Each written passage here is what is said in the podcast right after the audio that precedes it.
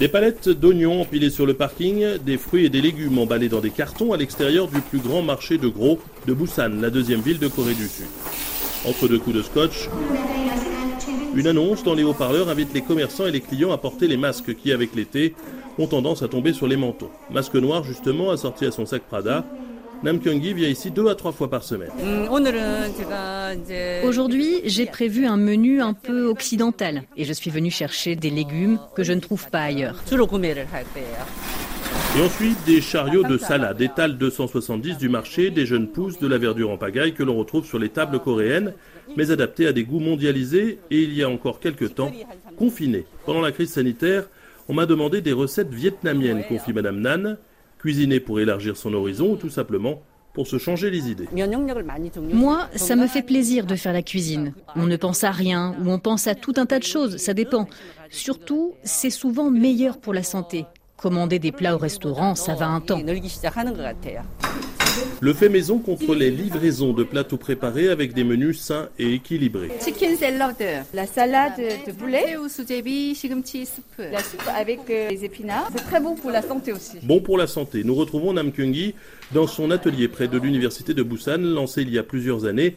Les cours se sont arrêtés un mois durant la pandémie pour mieux repartir. Depuis cinq ans, cuisiner est à la mode en Corée. On ne compte plus les émissions sur la cuisine à la télévision. Bon, évidemment, moi, j'ai perdu des élèves au début de l'épidémie. Les écoles étaient fermées, il fallait s'occuper des enfants. Mais l'envie n'a pas disparu, bien au contraire. Beaucoup m'ont dit qu'ils n'avaient plus le choix avec le corona. Il a fallu se mettre à la cuisine. Se remettre à la cuisine des mamans, le J-Pap, comme disent les Coréens, la cuisine à la maison qui a fait grimper les ventes de riz dans les supermarchés de 42% en février dernier en Corée et toujours en hausse de près de 20% aujourd'hui. Silence attentif des 13 élèves sagement assises en rond autour du plan de travail. Certaines sont là pour la première fois. Avant le coronavirus, mes élèves venaient au cours surtout par plaisir pour apprendre une recette et la refaire à la maison. Mais quand il y a trois repas par jour à préparer, ce n'est plus la même chanson. En même temps, cette année si difficile est aussi l'occasion de retrouvailles. Beaucoup de Coréens ont redécouvert la cuisine familiale, les produits et le travail que cela demande. Le corona nous a poussé à nous mettre à la cuisine vraiment. Madame Kim, une cliente. Pour la première fois dans ma vie, nous avons fait deux repas par jour à la maison. La glace avec euh, kiwi. De la glace au kiwi, qui là aussi, paraît-il, serait bonne pour la santé. Dans l'après-corona, des repas Nam Kyung-gi espère avec ses cours accompagner un changement du vivre ensemble à la maison et faire évoluer les mentalités. Pour les anciennes générations, c'était les femmes au fourneau et les hommes les pieds sous la table. Tout ça est en train de changer.